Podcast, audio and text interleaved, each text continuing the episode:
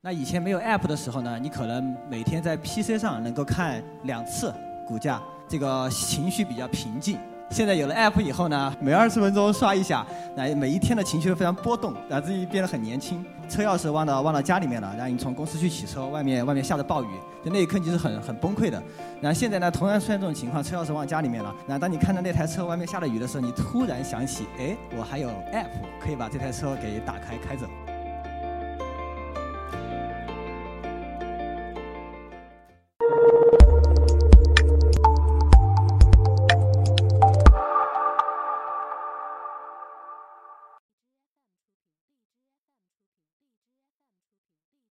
欢迎来到一刻 Talks 演讲局第八十五场 App Store 十周年特别分享专场的圆桌讨论环节。那参加我们这个圆桌讨论环节的呢，还有两位特别的嘉宾，他们是熊猫博士联合创始人兼首席执行官林燕，以及原创科技视频作者魏布斯。好的，那接下来的时间呢，就交给几位老师，让我们一起跟他们站在未来的角度，脑洞大开，看到未来的 App 有什么样的可能性。我们不讲那么多改变世界的问题，我们来讲讲自己。那有没有在那么一个瞬间，那么一个场景，你觉得 App 是深刻的改变了你的生活？呃，我想到几个小的例子，一个就是我觉得打车了。我不知道大家还记不记得，在没有滴滴的时候，我们怎么我们出门怎么打车？那个时候，我觉得可以，可能有很多朋友手机上都要存几个那个小区，呃，那个司机师傅的电话，以备不时之需，对不对？如果我们要去机场的话，可能还要提前计划。但现在出门完全不用想这些事情，直接出门之前打开呃 app 叫个叫个车就可以。呃，第一个，第二个就支付啊，现在大家去菜市场买菜也不用带零钱，呃，找来找去很麻烦，这都是扫码支付，让我们的钱包变变变变薄了，什么那个钢镚什么都都不需要，零钱也不需要。甚至出门都不用带钱包，啊，第三个我觉得对我来说更有意义的就是这科技的这个简简洁化表现在工作上面。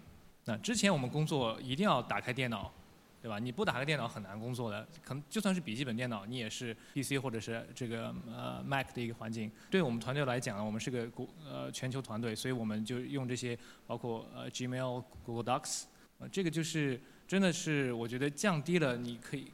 可以开始工作的一个一个成本，对人来说，我们怎么来适应这件事情？我们是让工作来占领我们，还是说我们可以更有智慧的去管理我的时间，让我可以有更好的 life work？觉得戴总讲的特别感同身受，就是可以用手机工作的，所以戴总为什么能现在一直做到现在？那个现在我们把话筒交给 OK 徐老师。啊，这个问题特别生活啊。第一个，我我来自成都嘛，成都人喜欢吃，以前经常十二点晚上一点钟就饿了。那以后以前能做什么呢？以前只能告诉自己睡着了就不饿了，对吧？然后就使劲睡。那现在呢？我在凌晨两点钟吃过火锅，外卖的火锅；凌晨两点钟吃过外卖的烤兔，所以这个让我特别幸福。啊，我自己也炒股，买了很多股票。那以前没有 App 的时候呢，你可能每天在 PC 上能够看两次股价，这个情绪比较平静。现在有了 App 以后呢，每二十分钟刷一下，那每一天的情绪都非常波动啊，让自己变得很年轻。买个特斯拉电动车。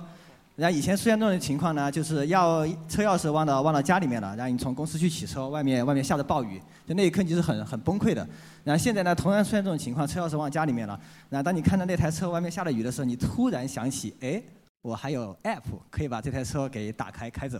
所以这些点点滴滴吧，我觉得改变还是挺大的。非常有意思。十年前我们非要在股票交易所跳楼，现在在家里就可以直接跳了。那么现在把话筒交给。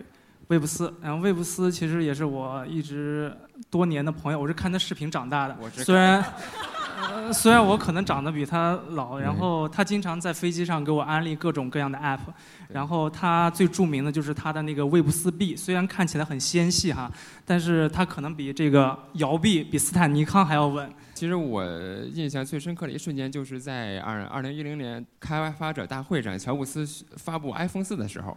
当时他说了一个，说了一发布了一个软件，就是 iMovie for iPhone。我当时就震惊了，我因为其实当在当时啊，那个很多手机都可以拍视频，因为我自己主业也是拍视频，就包括剪辑制作这些这方面的。当时就是觉得一下这个手机不再是电话了，也不再是一个传统的相机，也不是一个录像机，而是一个创作工具、制作工具。